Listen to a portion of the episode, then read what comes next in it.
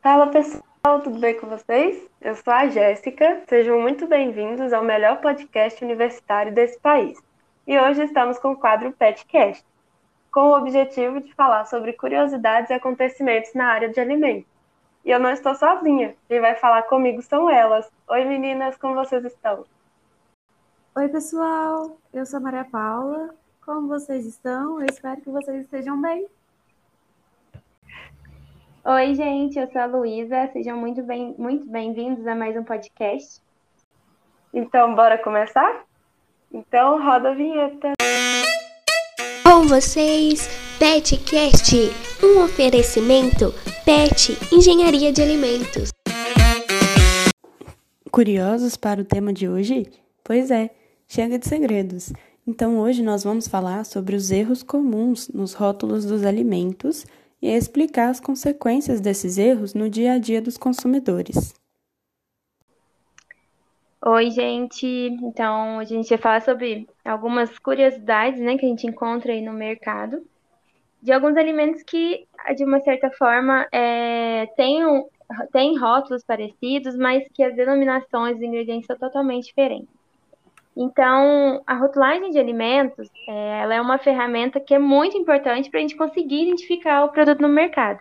Né? É a partir dela que o consumidor ele vai conseguir verificar quais alimentos ele está consumindo, e todas as informações nutricionais que ele pode oferecer para o consumidor, né, de forma clara, objetiva e que atenda os direitos dos consumidores, né, que está previsto na lei.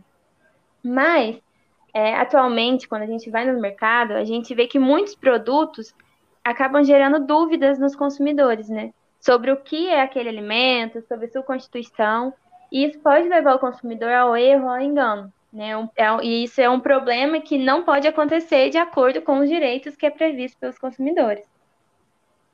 E as diferentes e desconhecidas denominações dos alimentos, elas acabam causando essa confusão nos consumidores e induz ele, eles a comprar alimentos sem realmente saber o que aquele alimento é, pode oferecer, né, ao ser consumido principalmente, como eu falei anterior, anteriormente, quando as embalagens, as figuras, elas transmitem mensagens controversas. Então, principalmente quando a gente encontra dois produtos que são parecidos, que têm embalagens parecidas, mas que nos, nos ingredientes são totalmente diferentes, né? Então, a gente vê esse problema em diversos alimentos e por isso que a gente trouxe hoje é, para apresentar alguns desses é, alimentos para vocês ficarem atentos no momento do consumo. É isso mesmo. Hoje em dia, ainda mais com a economia tendo essa alta de preços, é, o mercado em si, né? Ele tende a trazer alternativas mais acessíveis, entre aspas, assim a gente pode dizer. E um exemplo comum que a gente pode falar é o ketchup e o molho sabor ketchup. E qual é a diferença entre esses dois produtos? O ketchup, segundo a RDC número 276, ele é um produto que é elaborado a partir da polpa de frutos maduros do tomateiro. E pode-se adicionar outros ingredientes, mas desde que eles não se caracterizem o produto. E na lista de ingredientes do ketchup, o tomate, ele aparece em primeiro lugar, porque ele é o ingrediente em maior quantidade. Agora, no molho sabor ketchup, é, que é um produto de uma forma líquida, pastosa, que pode ser fermentado ou não, ele é utilizado para agregar, para preparar ou agregar sabor ou aroma aos alimentos e bebidas. E é possível observar a ausência de mais especificações sobre esses produtos na própria resolução, na, na parte de ingredientes do molho sabor ketchup, a água ela aparece em primeiro lugar, porque ela é o ingrediente em maior quantidade nesse caso. E na maioria dos molhos, não se utiliza o tomate em si. Geralmente é utilizado apenas a polpa do tomate, junto com a polpa da maçã e demais outros ingredientes. É, mais um produto que a gente pode observar é o azeite de oliva versus o óleo composto, né? Porque eles se encontram próximos no, na prateleira do supermercado, Mas o azeite de oliva, ele é caracterizado como um produto que é produzido a partir da azeitona, ele é rico em vitamina E e ele também não passa por nenhum processamento químico. E considerando o azeite de oliva extra virgem, ele é considerado o azeite mais saudável e possui apenas 0,8% de acidez, também não sofre nenhum refino químico, ele é prensado a frio. Dessa forma, ele mantém seus nutrientes que são benéficos. Agora, o óleo composto, ele possui a presença de óleo vegetal, como óleo de soja, girassol ou outros, junto ao azeite em si. E a crítica, igual a Luísa já vem falado, é que ele é vendido em embalagens similares à do azeite de oliva extra virgem. Mas ele se trata de uma mistura de óleos em si, não apenas o, o extraído da azeitona.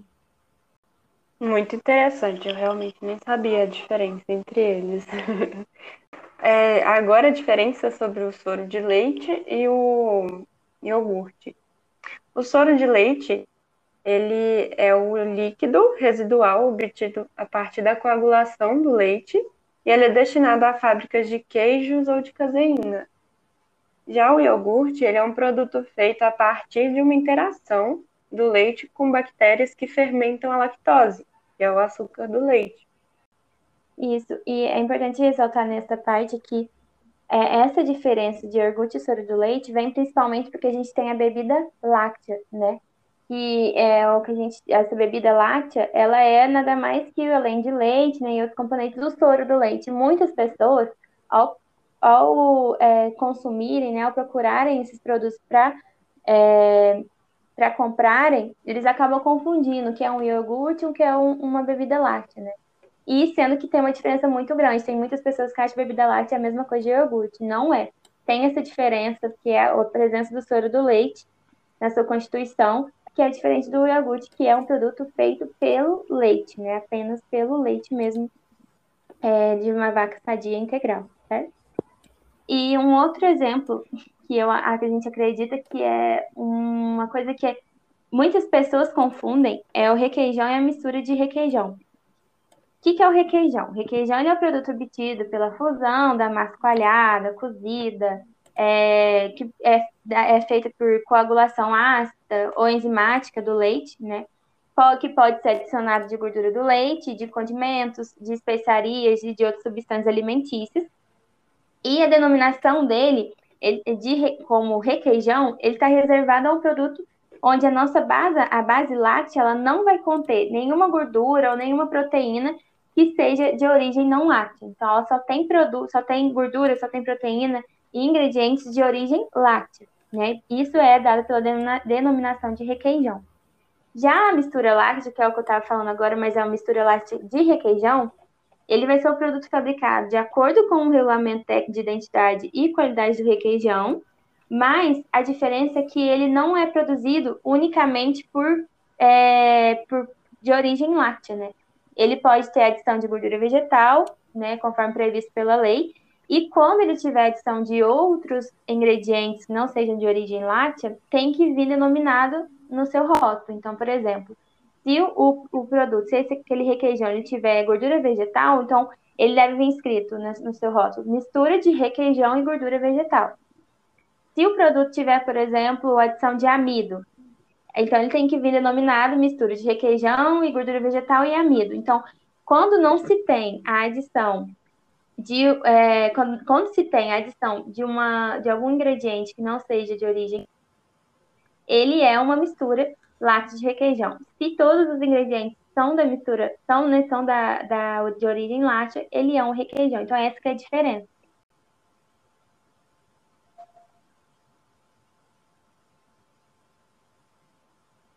Mais um produto que a gente pode falar é o pão integral, versus o pão 100% integral.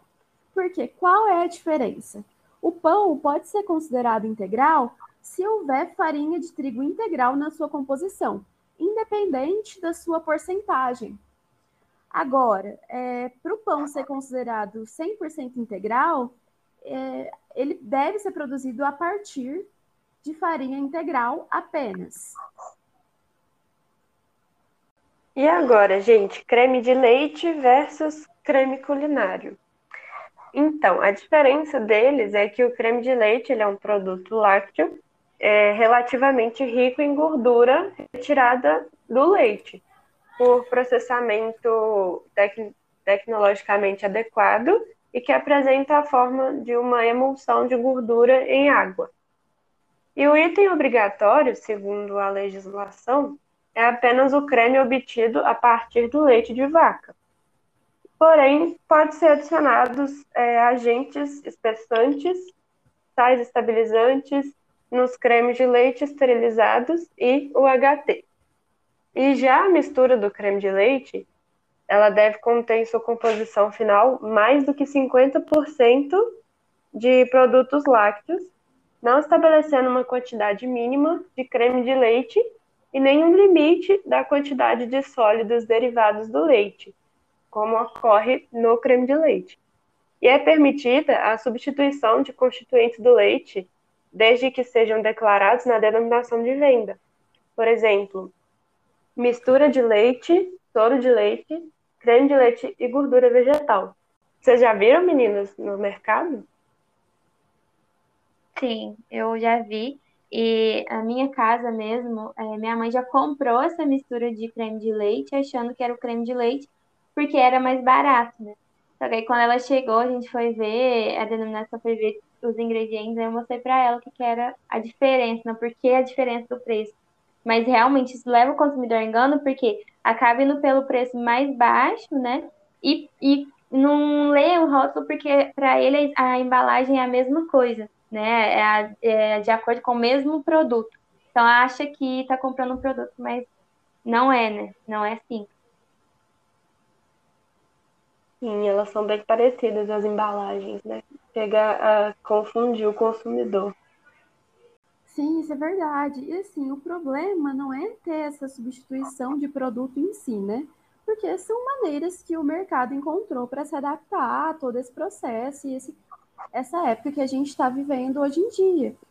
O, realmente, o, o problema é as embalagens serem semelhantes. Porque se as embalagens forem diferentes e, e haver a diferenciação, não tem problema. É um novo produto, pode ser muito bem inserido no mercado. Mas como você vai comprar um produto e você fica em dúvida, ah, você pega, pode comprar sem prestar atenção, porque vai estar escrito só nas letras miúdas, essa que é a problemática, igual vocês estão falando, eu concordo com vocês. E, por exemplo, um produto que foi falado, citado no podcast 29 e que está sendo bem polêmico por conta do preço do leite é o leite condensado versus a mistura láctea. E qual a diferença entre esses dois? Bom, o leite condensado ele é um produto que é resultante da desidratação parcial do leite é, do leite concentrado ou reconstituído. E depois dessa é, desidratação, acontece a adição de açúcar, que pode ter teores de gordura e proteínas que serão ajustados posteriormente. A láctea ela é um produto que contém na sua composição final mais que 50% dos produtos lácteos ou produtos lácteos compostos é, e é permitida a substituição dos constituintes do leite, desde que a denominação do, de venda seja mistura, o nome do produto lácteo ou produto do leite composto que corresponda e o produto adicionado. E um exemplo de produto que pode ser adicionado nesse caso é o soro do leite. É, eu já vi, né, viram principalmente a moça, a moça ela tá com vários tipos de produto, né? É, de mistura láctea de leite condensado, leite condensado, tem uma outra, outras denominações. E essa mistura láctea de leite condensado da, da moça, ela, ela tem um, um, ela mesmo desenho, né? É a mesma embalagem, só que a diferença é que ela tem uma cor marrom, né? Não sei se vocês já perceberam. Então, essa, cada uma das embalagens de diferentes produtos, elas têm uma cor, tem cores diferentes. Então, vai de nós, consumidores, é, ler né, o, a denominação e saber qual, do que aquele produto é, é feito, né? Bom, e uma outra é outra diferença entre produtos que é muito famosa e que ainda confunde muitas pessoas, a gente só trouxe como forma de, de, de, de deixar claro para todo mundo mesmo, é a diferença de manteiga e margarina, né? A manteiga, ela é produzida por meio do batimento do creme de leite, que acaba sendo um alimento rico em gorduras saturadas e colesterol. Então, ela é de origem animal. E a margarina ela é obtida a partir de óleos vegetais, né, que são ricos em gorduras insaturadas. Então, ela é de origem vegetal. Então, essa é a diferença da manteiga e da margarina. Né? Elas têm origens diferentes. E é, a gente achou interessante sobre esses produtos é que atualmente no mercado, não sei se alguns dos ouvintes já encontraram, mas é, existem produtos como, por exemplo, o creme vegetal, que tem uma embalagem bem parecida à margarina. E esse creme vegetal, ele tem uma embalagem azul, é, pode ter uma embalagem azul, tem uma até amarela também, mas depende muito da marca. Mas o formato dele é o mesmo da margarina. E ele nada mais é que é um, um produto, é nada mais é que um produto feito de gorduras vegetais, mas que vai ter um teor de lipídios que é menor quando a gente compara com a margarina. Tá? Então, essa é a diferença de um creme vegetal para margarina. E a gente também tem alguns outros produtos é, diferentes de, dentro desse meio, que, por exemplo, a gente tem um, um, uma mistura de manteiga e margarina, ou eu já vi também no mercado uma mistura, não mistura, mas é uma margarina sabor manteiga.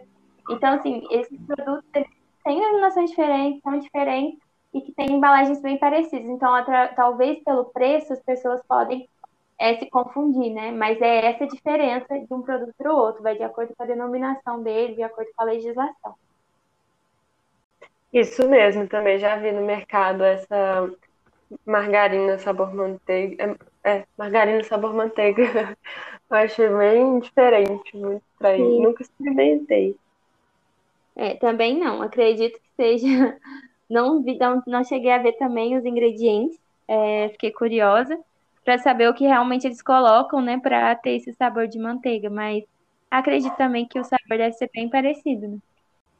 Verdade, deve ser parecido mesmo.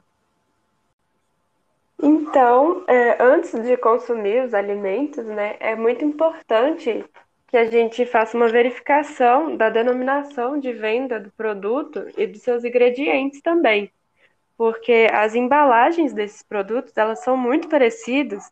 Isso pode levar o consumidor a um engano caso ele não esteja atento às informações do rótulo. E, além disso, é, a gente não deve levar em conta apenas o valor do alimento no momento da compra, pois, como por exemplo, a mistura láctea é um produto que é mais barato ao comparar com o leite condensado. E então a gente tem que ficar bem atento, né, na hora de, de ir no mercado, fazer as compras, porque a gente deu vários exemplos aqui, mas tem muito mais além desses. Então, assim, é conscientizar mesmo os consumidores a estar tá buscando no rótulo o que eles realmente estão comprando. Isso, e a gente espera que esse podcast possa ter ajudado vocês a entenderem um pouco dessa diferença e que quando forem novamente ao mercado, né, consumirem produtos similares a esse que a gente falou, que vocês possam é, ter uma maior noção do que vão, estar consumindo, vão estar comprando, é, para não ter o, o, engano, né? Pode acontecer. E só finalizando, é, o certo realmente é esses, esses produtos serem mais baratos do que os produtos originais em si, né? Porque se ele tá, tem uma substituição mais acessível de ingredientes em um valor de centavos mais abaixo, não significativo, né? Se ele tá, se ele entrou no mercado com o intuito de ter um produto mais acessível, ele deve cumprir essa função. Porque existem certos produtos que têm um valor muito semelhante no mercado. Então aí às vezes não compensa. E esse foi o nosso episódio de hoje. Esperamos que vocês tenham gostado. Contem pra gente o que vocês acharam, entre em contato conosco. E as nossas redes sociais são no Instagram, arroba no YouTube, Pet Engenharia de Alimentos UFLA, e aqui no Spotify, é Petcast Engenharia de Alimentos UFLA. Nós vamos amar receber mensagens de vocês. Logo, logo virão mais conteúdos legais. Então, até a próxima. Muito obrigada e se cuidem.